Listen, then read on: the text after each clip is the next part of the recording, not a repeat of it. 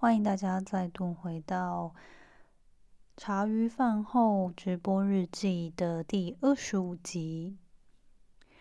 我们昨天呢，不是我们啦，我昨天又不小心睡着了，所以 我们今天就依照惯例的一次补录两集。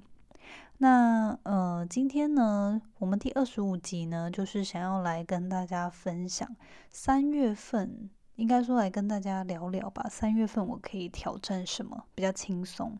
然后下一集二十六集呢，呃，会想要聊。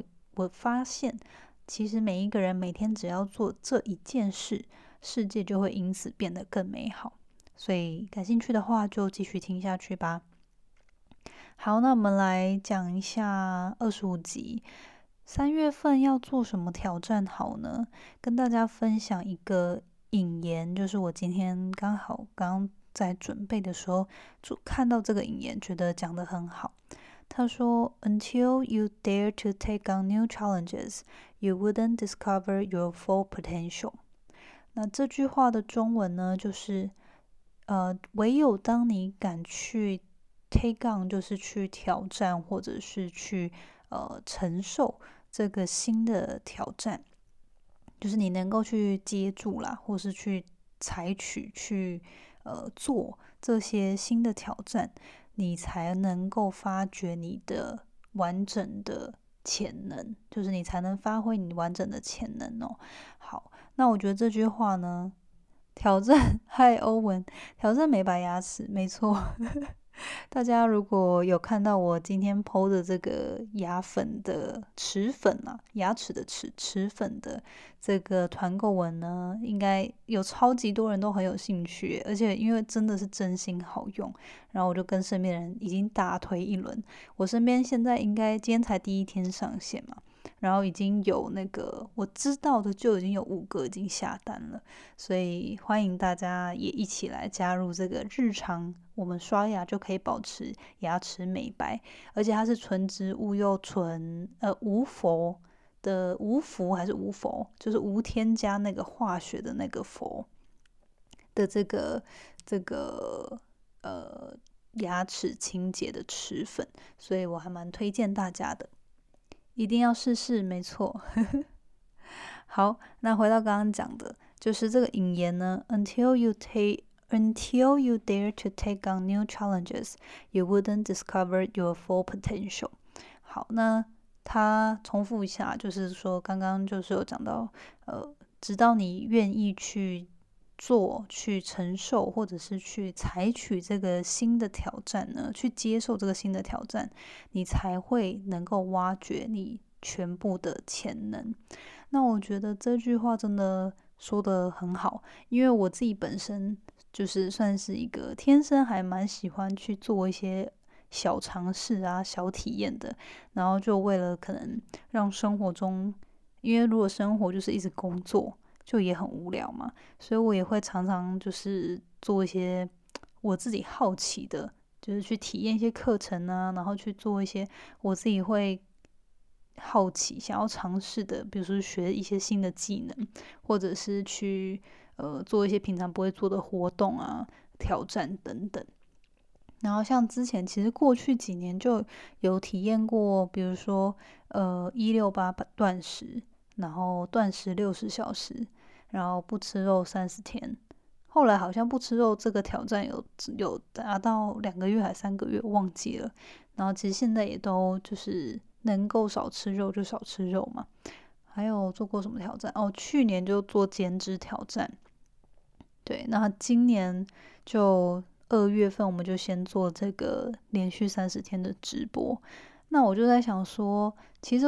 就是这这个挑战，因为我知道我的个性，就是如果我把它宣称成一个挑战的话，就是有对外公告。然后虽然说也不知道有谁真的每天在听，可是呢，就是当这个东西是对外，然后我知道哦，有些人他就会时不时来督促我说：“诶，你这个挑战做的怎么样啊？”之类的，我就会默默的有一个觉得哦，别人会在。就是别人会督促我，别人有在等我做这一件事，对我来说就比较有动力。这样，所以如果我打算要做什么事情，我就会做这个挑战，或者是跟别人打赌。这对我来说是还蛮能够督促我的。对，所以现在这个直播挑战也快结束了嘛，然后就想想，真的时间很快。我们今天二月二十六号，快二十七号了，然后就再倒数几天就结束了。就是我觉得回想起来，还是觉得天呐，每次我在直播的时候，我都真的很佩服能够每天直播的 那些，比如说直播主啊，或者是就是内容创作者，因为每天每天上线真的是超级不容易的。然后像我昨天就不小心睡着嘛，我发现如果我是隔一天上线，对我来说比较轻松，就是可能如果一次我要想两集的内容也还 OK，可是就是如果要每天都上线，真的是我大概持续一两个礼拜就 累了。所以我看到蕾蕾有上线，他也是他就是直播主，我就觉得超佩服他的。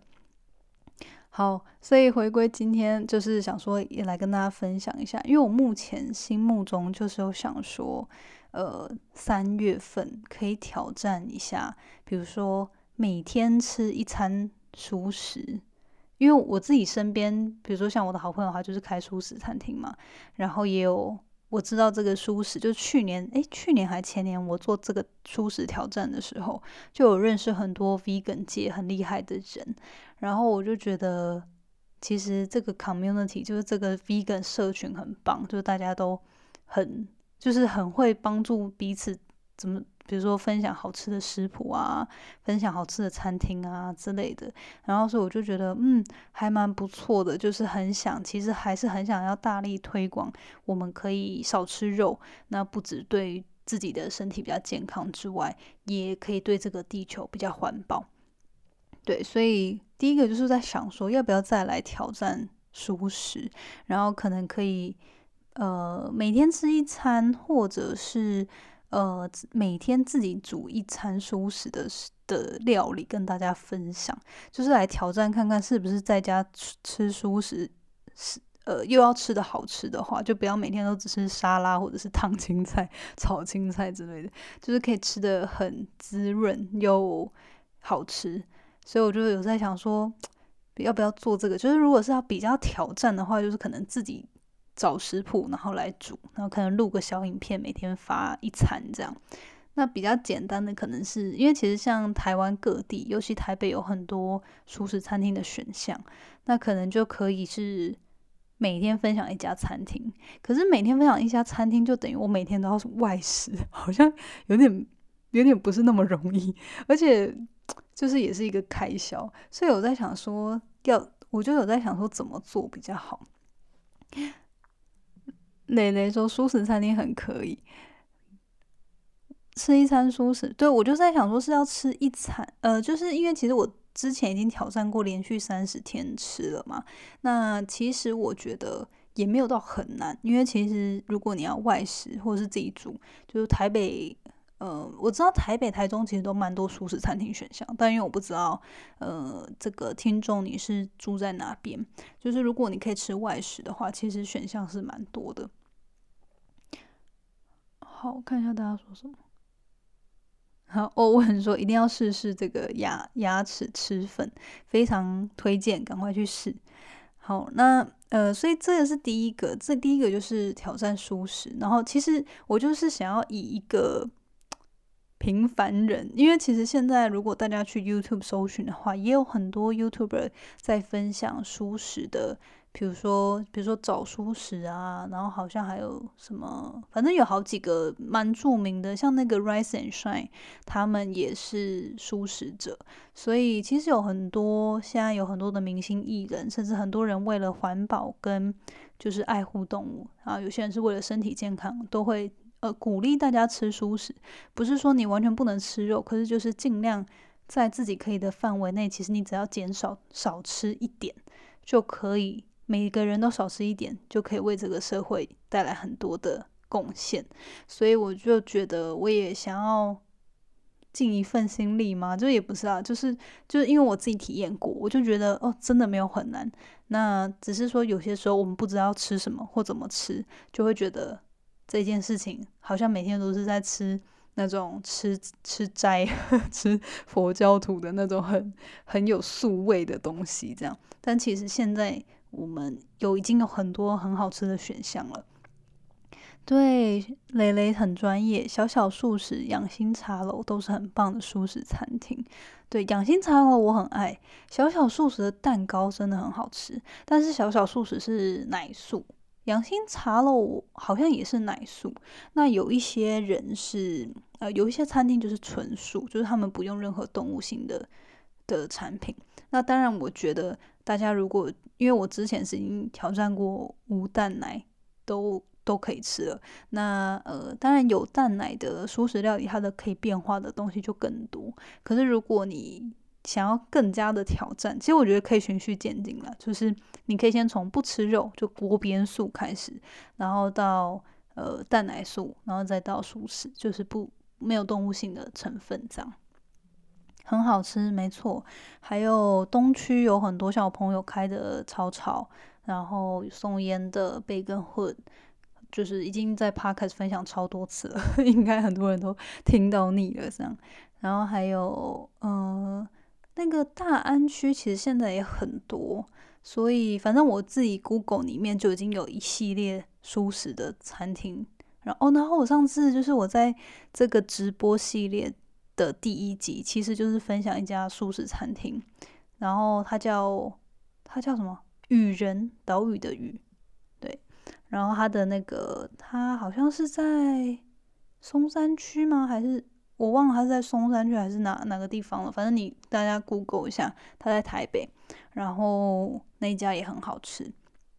对，所以所以第一个挑战就是再来挑战跟舒适相关的，那同时跟大家推广一下这样。然后第二个跟第三个选项呢，就是我知道也可以对雨人岛屿的雨，然后就是人类的人。Google Map 搜寻一下，应该就会找到。然后第二个跟第三个可能可以挑战，但是我很不想面对的呢，就是要不要挑战运动或者是早起。可是这两个我真的很不想要把它列为我的挑战。其实我觉得挑战要能成功，就是比如说你要连续三十天做一件事情，我觉得还是尽量做一些会让自己。就是自己真心想做，而且是你做起来会快乐的。虽然我知道早起跟运动都会对我身体很好，可是我现在想到我就觉得压力好大。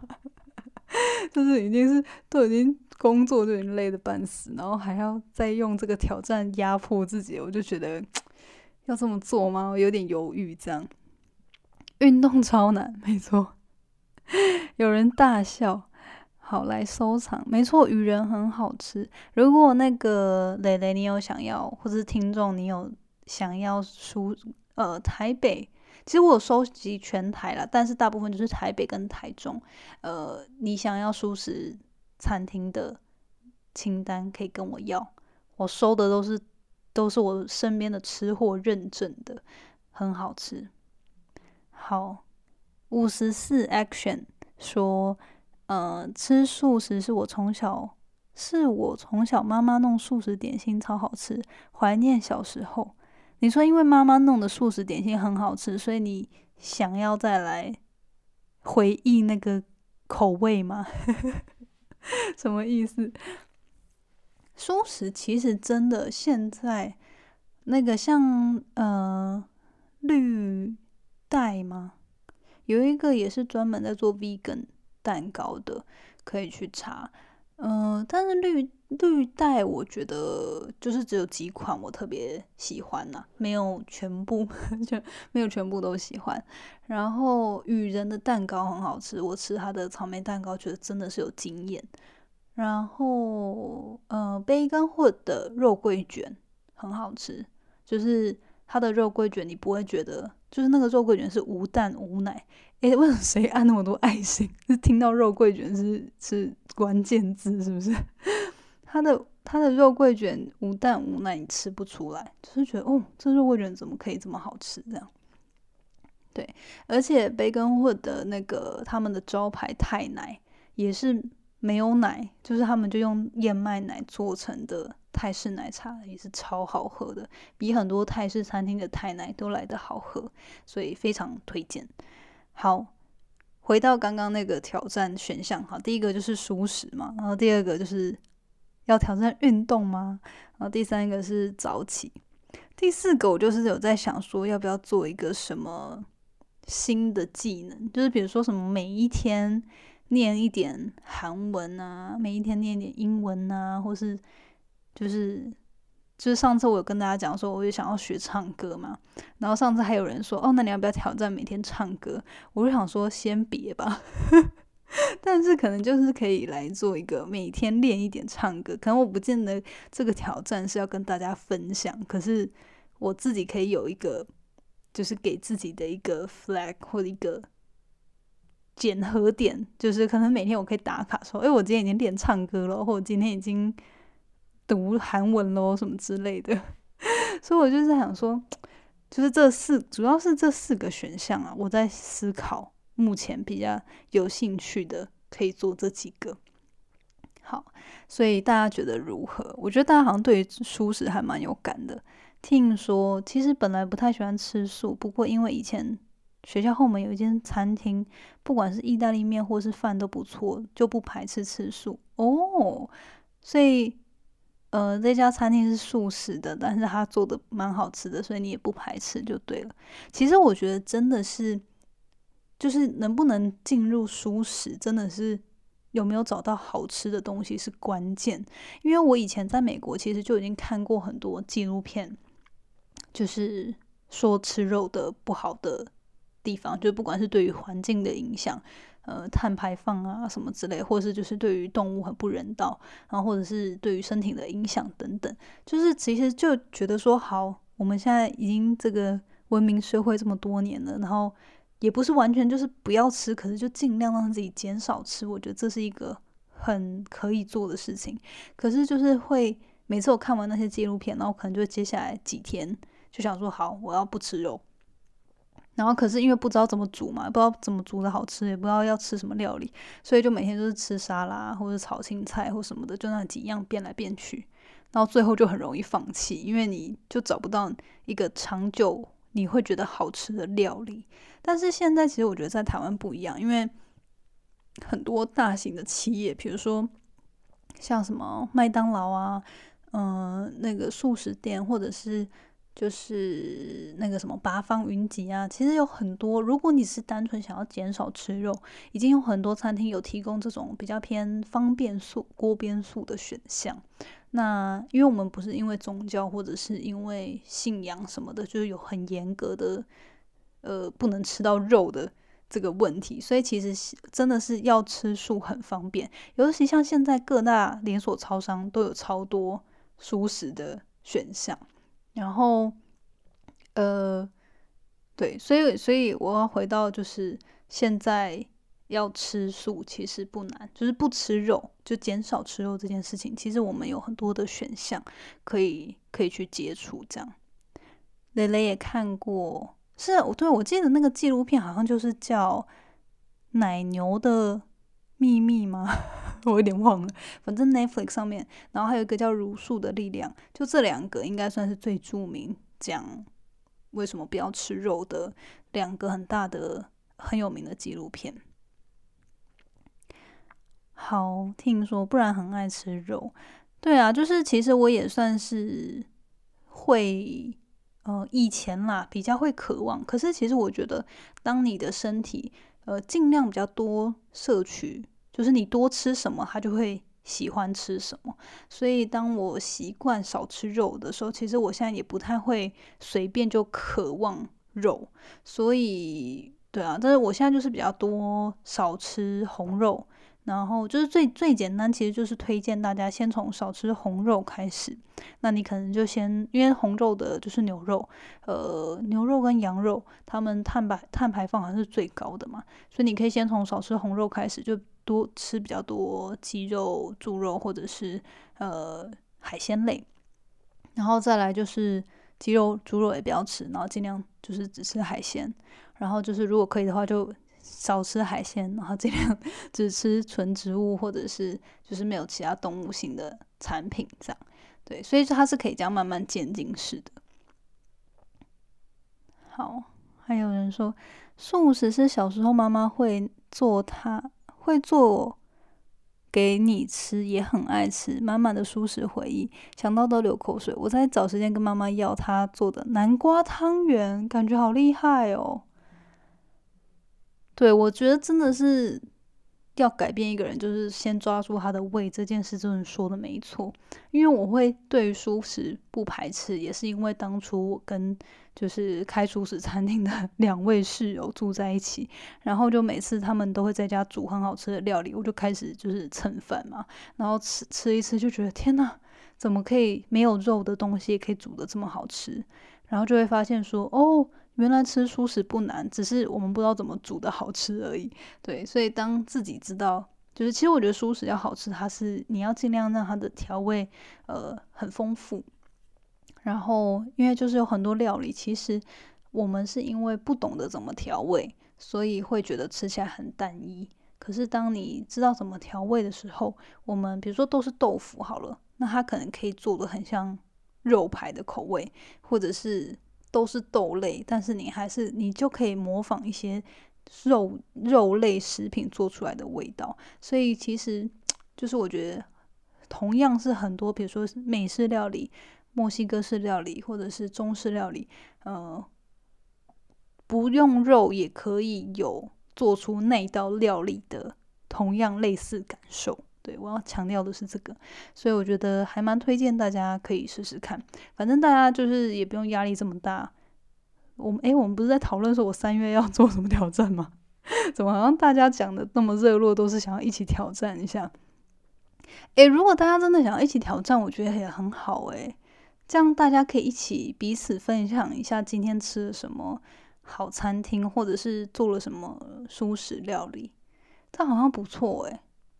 而且因为原本我有在想说，就是因为有认识一些开熟食餐厅的朋友，我就有在想说，要不要问大家有没有兴趣赞助，然后我可以顺便帮他们宣传，然后跟大家推荐说他们的什么料理很好吃之类的。可是因为三月好像时间已经快到了，我到时候在这几天再来想看看好了。就是大家是比较希望我去分享熟食料理。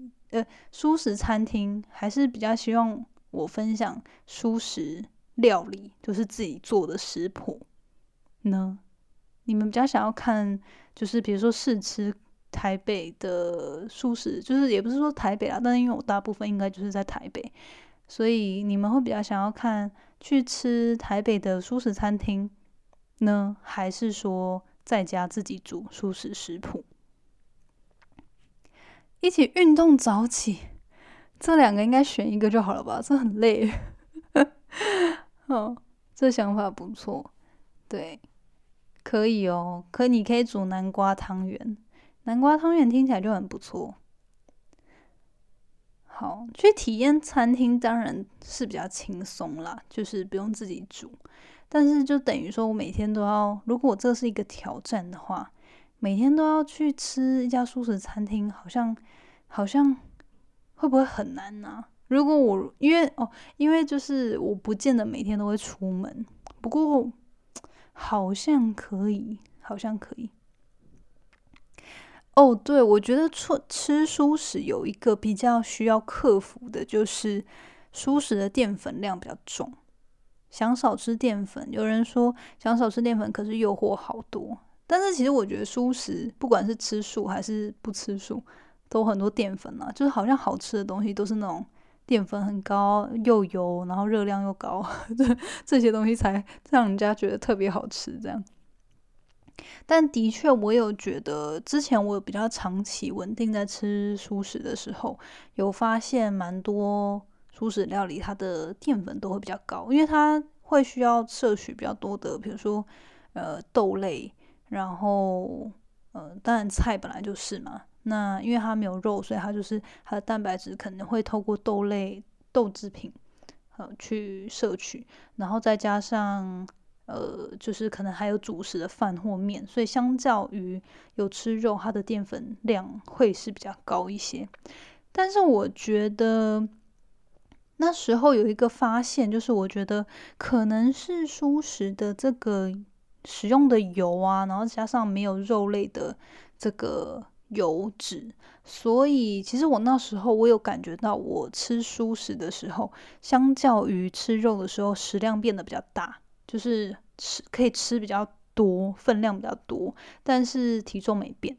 所以这个也可以给大家参考，但是那时候我没有很严格去控管，只是说，我就有发现，我那时候吃素食，可能每一餐的分量都会吃比较多，可是也呃，就是没有觉得自己，就是那时候量体重那段时间，体重也没有变胖。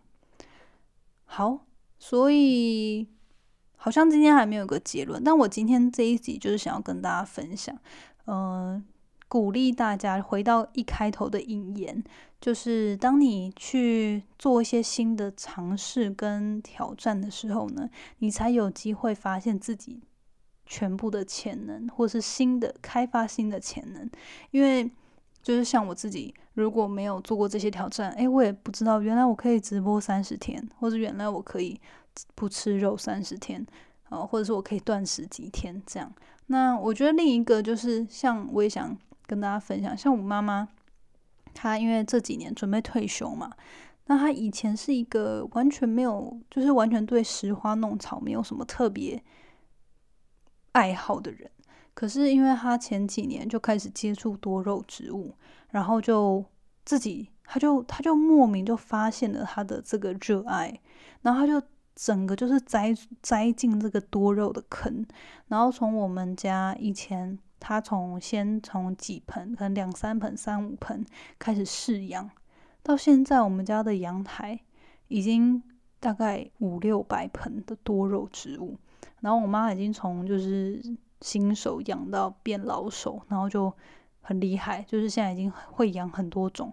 虽然说她也还在还在学习，可是就是已经比大多数的人 来的很惊艳，然后也来的。